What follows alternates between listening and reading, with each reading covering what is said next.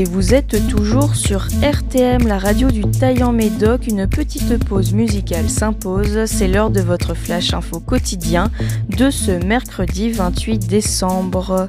Et on commence tout de suite, comme toujours en France, où un appel à la grève des médecins libéraux entre Noël et le jour de l'an a été lancé par le collectif Médecins pour demain ce mardi 27 décembre.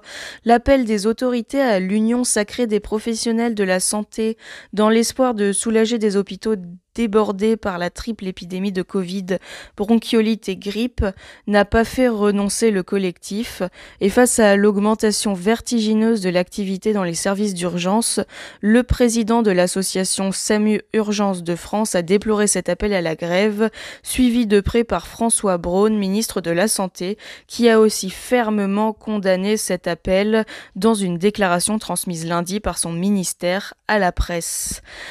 Et toujours en France, en 2023, les aides de l'État pour acquérir un vélo électrique seront accessibles à davantage de foyers.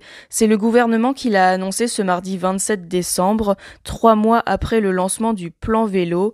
Les aides de l'État pour l'achat d'un vélo électrique seront accessibles donc à davantage de foyers l'année qui vient. Dans un communiqué, le ministère de la Transition écologique explique que pour accompagner un nombre plus important de Français dans l'achat de vélos, les seuils d'éligibilité seront rehaussés à partir du 1er janvier 2023 pour couvrir 50% des ménages les plus modestes.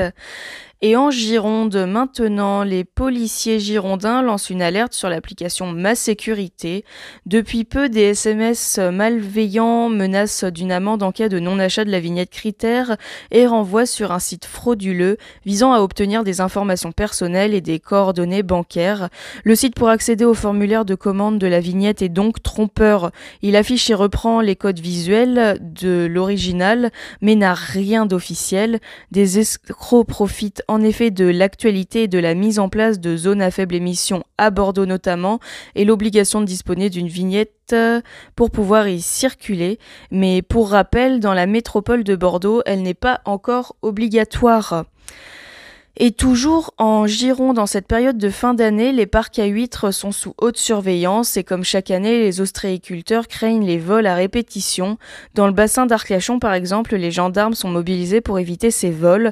Patrouilles nautiques, surveillance nocturne, mais aussi hélicoptères, les forces de l'ordre sont largement mobilisées dans le bassin, de quoi rassurer les professionnels du métier. Et à Bordeaux, maintenant, depuis le 2 novembre 2022, l'hôtel logistique urbain de Bordeaux-Lac poursuit sa grève. Depuis presque deux mois, elle ne concerne néanmoins que seulement une partie des 150 employés du site. Le but de cette grève, c'est d'obtenir, comme les autres postiers, dans un contexte où l'inflation se fait de plus en plus grande, la prime de polyvalence. Cette dernière permet à ses bénéficiaires d'obtenir quotidiennement 7 euros. Et pour le moment, aucune des négociations entamées n'a réussi à mettre fin à ce mouvement de grève. Et toujours à Bordeaux, ça y est, c'est le retour du jumping international du 2 au 5 février au parc des expositions. Après deux ans d'arrêt forcé cause Covid, la soirée d'ouverture se fera le jeudi soir, le 2 février, dès 20h30 avec du dressage et le spectacle de Jean-François Pignon. Pour plus d'informations, rendez-vous sur le site du Jumping International de Bordeaux. Et au Taillant Médoc maintenant, les réservations sont toujours ouvertes pour le spectacle musical Calamity Jane qui se déroulera le samedi 21 janvier prochain à 17h à l'auditorium du pôle culturel. Pour rappel, ce spectacle est tout public dès 10 ans et est en entrée libre sur réservation. Pour tout renseignement, comme toujours, vous pouvez contacter dès à présent la ville du Taillant ou le service culturel. Et pour rappel, encore une fois, vous avez jusqu'au 8 janvier 2022 pour déposer votre sapin de Noël et vos coquilles d'huîtres dans l'un des trois points de collecte mis à votre disposition au Taillant Médoc, avenue de la Croix, place Voltaire ou à l'angle de l'avenue du Stade et de l'allée de Curé. Attention néanmoins, les sapins ne doivent pas être artificiels, ni floqués ou décorés. Il est possible de les laisser dans leur sac à sapin. Allez, c'est tout pour aujourd'hui. On se retrouve demain pour un nouveau flash. Bonne journée ou bonne soirée en fonction de l'heure à laquelle vous m'écoutez.